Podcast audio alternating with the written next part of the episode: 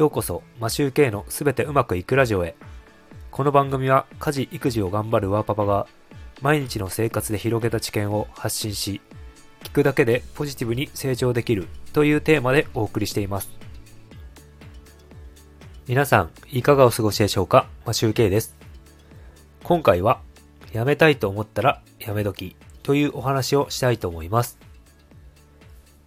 皆さんは、石の上にも3年ということわざを知っていますか？さすがに知ってますよね。日本には石の上にも3年ということわざがあって、その風習が根付いています。相当に深く根付いていると思います。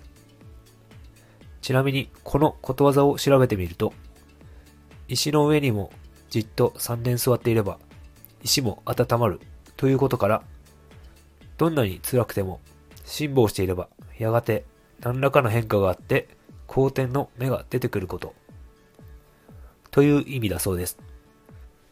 確かに頷ける内容ではありますね。この石の上にも3年を人生に当てはめてみると、僕の場合、振り返ってみると、コーポレートカラーが赤でブラックな企業に6年ほどいたことがありました。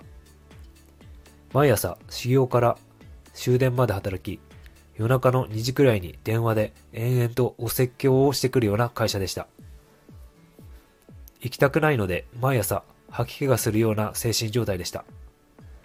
この過度なストレスで白髪も増えてきたので、きっと精神が参っていたんだと思います。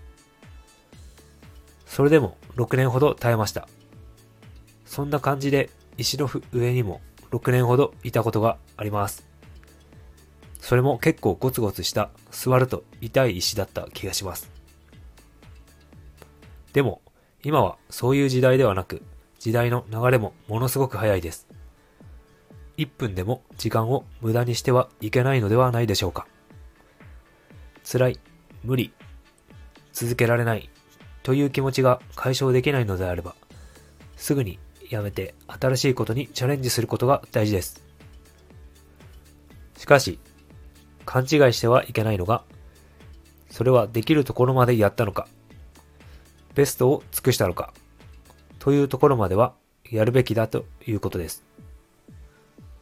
学校の勉強でも好き嫌いはあると思いますが、一通りやってみないと好きなのか嫌いなのか、得意なのか不得意なのかもわかりません。大人になってから必要なことだけを勉強しておくのでは視野が狭くなり、いろんなことを体験することができなくなってしまいます。挑戦する。ベストを尽くしてダメだと思ったら、それをそう判断してやめる。このサイクルを繰り返して自分のやりたいことを見つけていくんだと思います。思い立ったらすぐ行動。ダメだと判断したらやめる。時代は変わってきたものです。石の上にも3年を唱えてる人はもしかしたら時代遅れなのかもしれませんね。自分の人生は自分で決めることなので、世間の意見は気にしないようにしましょう。今回はこれで終わりたいと思います。いつも聞いていただきありがとうございます。